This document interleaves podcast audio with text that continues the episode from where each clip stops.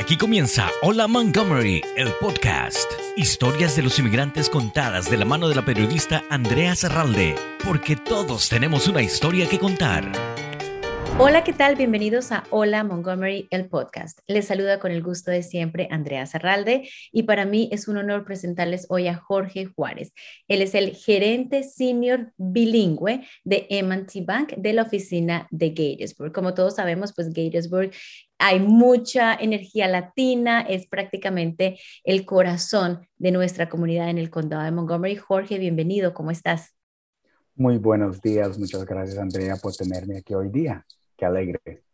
Para nosotros también es un placer tenerte, un gusto hablar sobre educación financiera.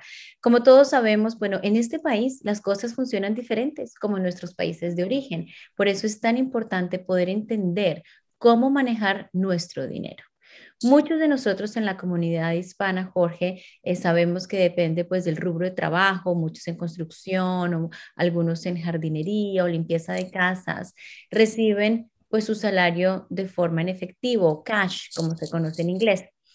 Así que esto de alguna manera tiene un riesgo. Sabemos que pues en nuestros países a veces tenemos un poco de desconfianza, ¿no? En los bancos, en poner nuestro dinerito que hemos ganado con tanto esfuerzo, pero Háblanos un poco y explícanos, Jorge, la importancia de estas personas que reciben su dinerito cash muchas veces es semanal, porque es importante conocer cómo funciona una institución financiera y confiar nuestro dinero en ella. Andrea, buenos días de nuevo. Eh, una pregunta muy, muy excelente. En nuestra comunidad latina, como tú acabas de mencionar, muchos andan en efectivo, cambian los cheques en los lugares de cash checking que le llaman, y y, andan, andan, con ese dinero durante el fin de semana, entre la semana para hacer pagos. Y el riesgo que eso toma, obviamente, como tú dices, es que alguien les puede robar, el dinero se pierde. Entonces, ese riesgo eh, se puede evitar, obviamente, por tener una cuenta bancaria. En este país, como tú dices, es un poco diferente a los otros países, donde las instituciones eh, bancarias tienen un seguro financiero del gobierno que se llama FDIC y eso indica que ese banco está protegido, sus ingresos, los que uno, uh, dinero que uno tiene, está protegido por el seguro del banco. Entonces, eh, de nuevo, tan importante de tener el dinero guardado en un lugar como una cuenta de checking o una cuenta corriente, una cuenta de ahorro, donde se puede manejar mejor, donde el banco le manda a uno sus cuentas de estados mensual, donde uno puede accederlo por su teléfono, por internet, en otras maneras para estar seguro que todo está bien y en orden. Ah, entonces, estas cosas son a, lo básico tan importante que uno debe de por lo menos tener para poder hacer sus cosas diarias y mensuales en una casa. Y para quienes no saben, incluso la policía ha advertido sobre un, tipo de robo bien particular que le llaman amigo cash, así tal cual en español, amigo cash. ¿Por qué?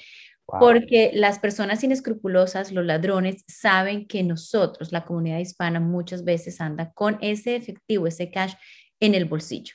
Entonces la policía nos advierte este tipo de robo dicen amigo, amigo, lo llaman y es para robarles su dinero en efectivo que como lo decíamos con tanto trabajo y esfuerzo, pues lo han conseguido durante la semana. Estos ladrones saben incluso eh, que las personas reciben este dinero, lo cambian, como decías tú, al final de la semana. Entonces, realmente estamos siendo víctimas de robo por eso, por no saber cómo podemos confiar en una institución financiera y guardar nuestro dinero.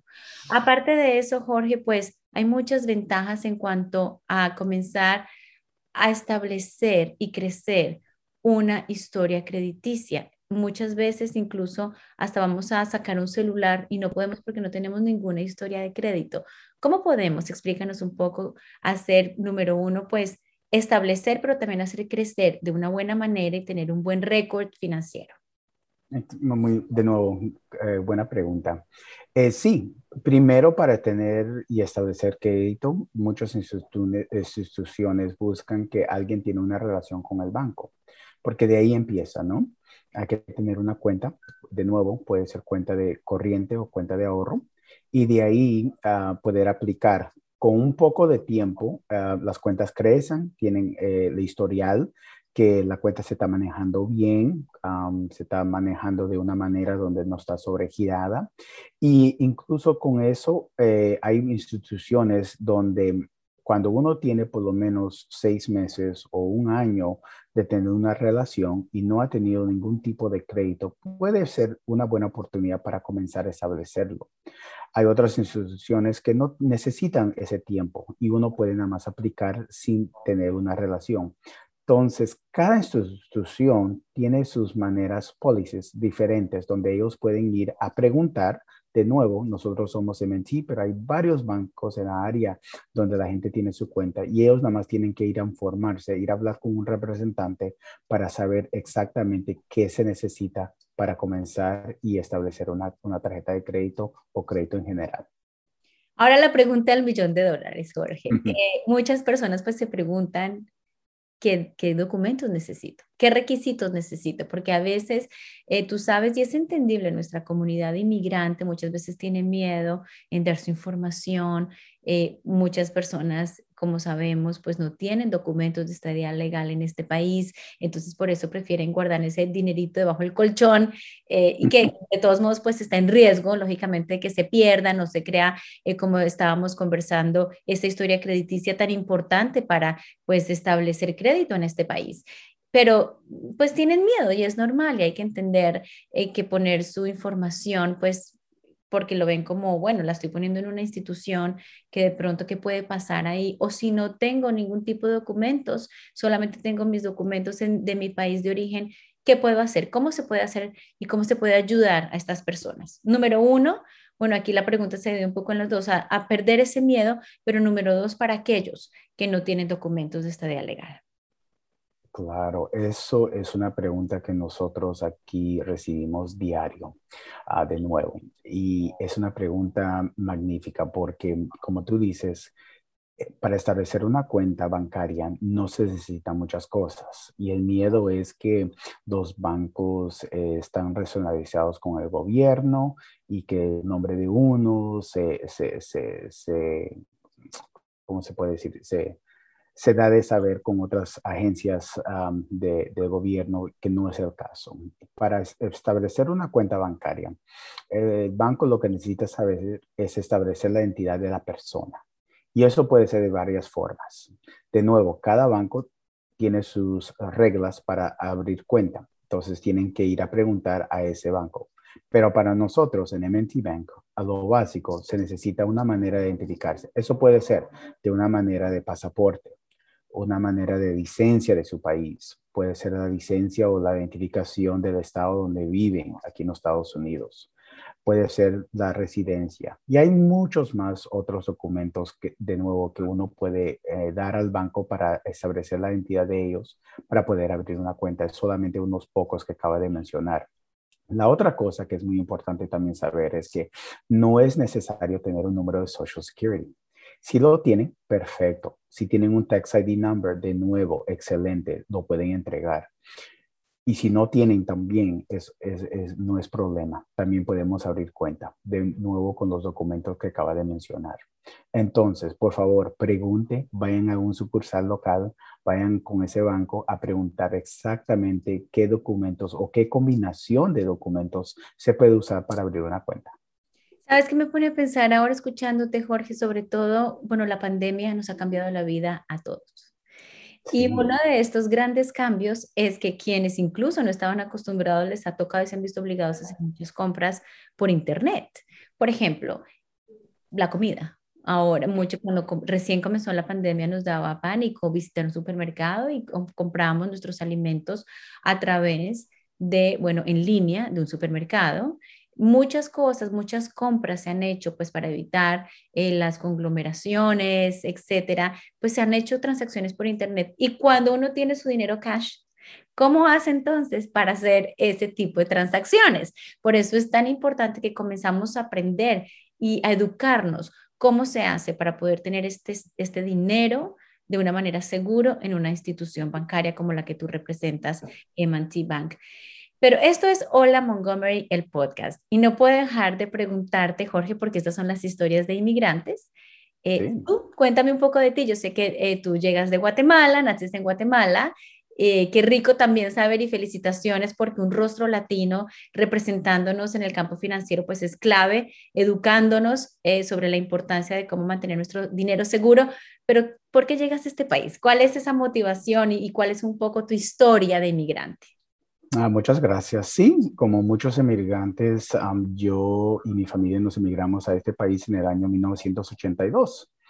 Y entonces yo vine casi a los cuatro años y desde entonces comencé a estudiar como cualquier otro niño, ¿no? En la escuela elementaria y, y, todas las demás escuelas que uno sigue después. una de las cosas que, cómo llegué a, trabajar en un banco y tener este tipo de carrera, eh, fue por accidente, honestamente.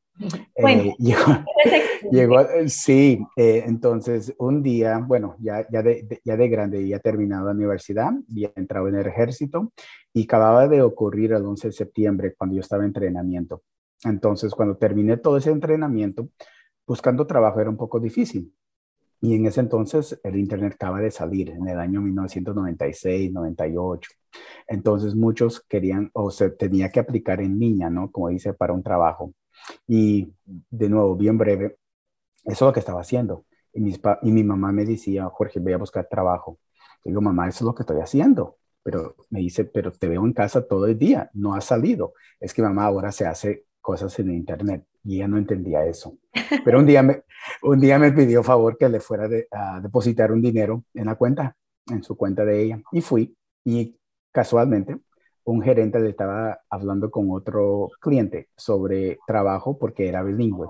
Y escuché y, le, rápidamente fui y le dije, disculpe, yo estoy buscando trabajo, soy bilingüe, eh, pero disculpe cómo estoy vestido, iba al gimnasio. Y me dice, dame, dame un segundo y rápidamente establecemos una relación. Um, le gusté cómo, cómo, me presenté y obviamente fui a una entrevista y ahí empecé mi carrera de accidente. Al fin del día mi mamá me dice, sabes, cuando sales de la casa consigues trabajo. Entonces de nuevo eso fue las mamás, las mamás sabias. Sí, ellos saben. Entonces, eso fue el chiste que ahora en día bromeamos, ¿no? Que hay que salir de la casa para buscar trabajo. Pero de nuevo, eso empezó como un trabajo y eso se convirtió en una carrera.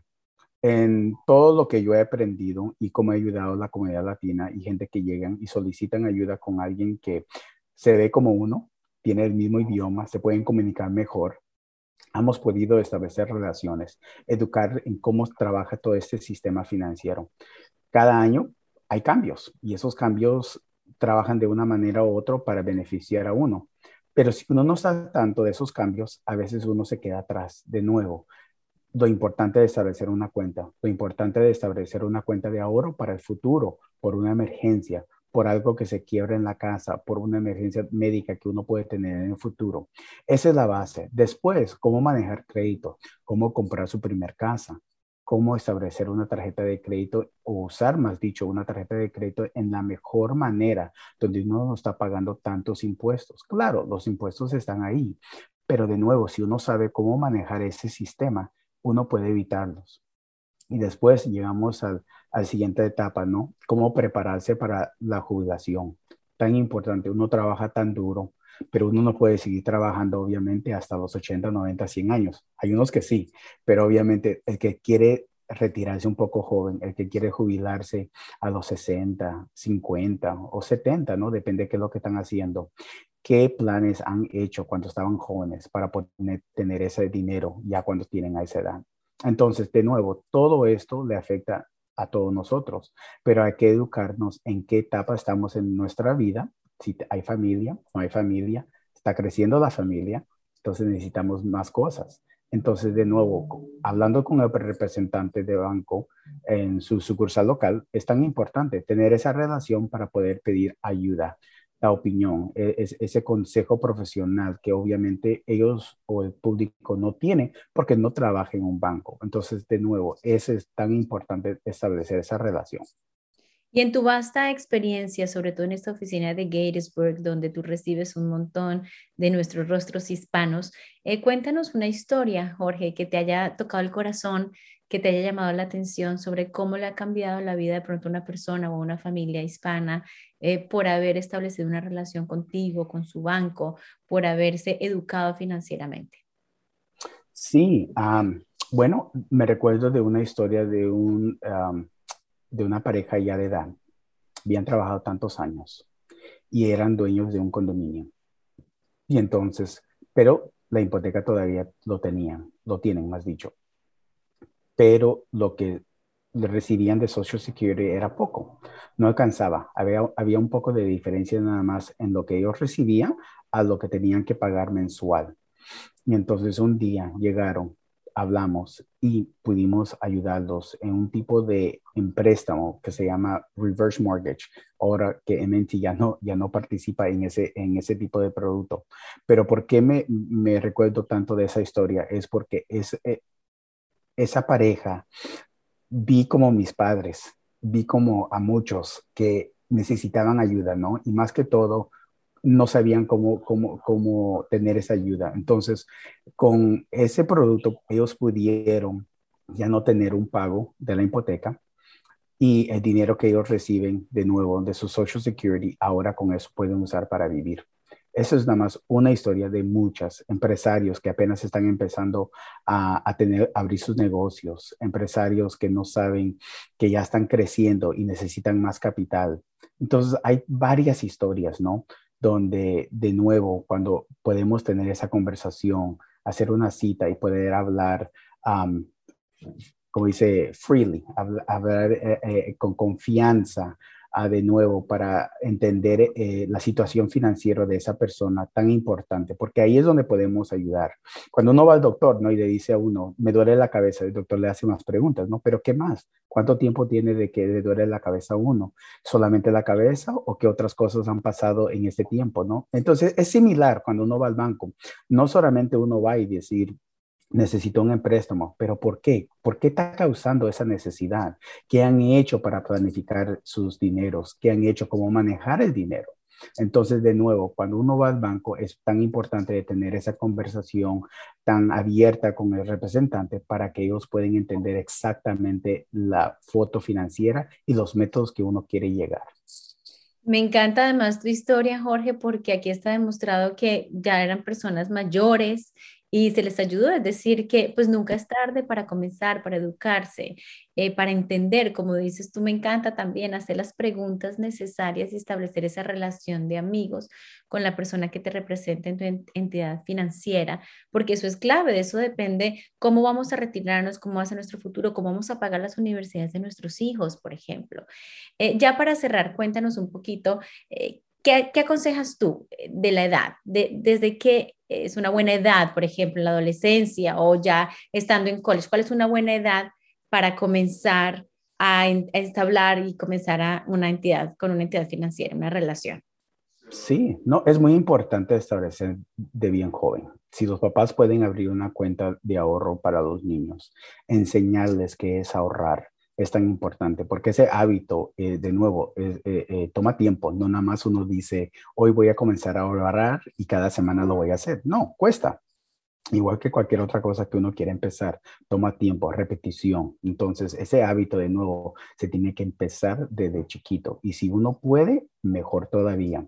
Después, los pasos siguientes es cómo hablar con su banco sobre cómo y qué productos se ofrecen. De nuevo, aquí en MNT Bank, nosotros podemos tener una cuenta bancaria de una persona de menores de 13 años para una cuenta de checking, con, obviamente que estén en la cuenta con los papás. Entonces, a esa edad uno puede ya empezar a entender qué es manejar el dinero un poquito mejor, ¿no? Porque muchos a esa edad tienen trabajo. Yo comencé a trabajar a los 15 años en un supermercado. Entonces yo sabía que era ganar dinero, pero no sabía muy bien cómo manejarlo, ¿no?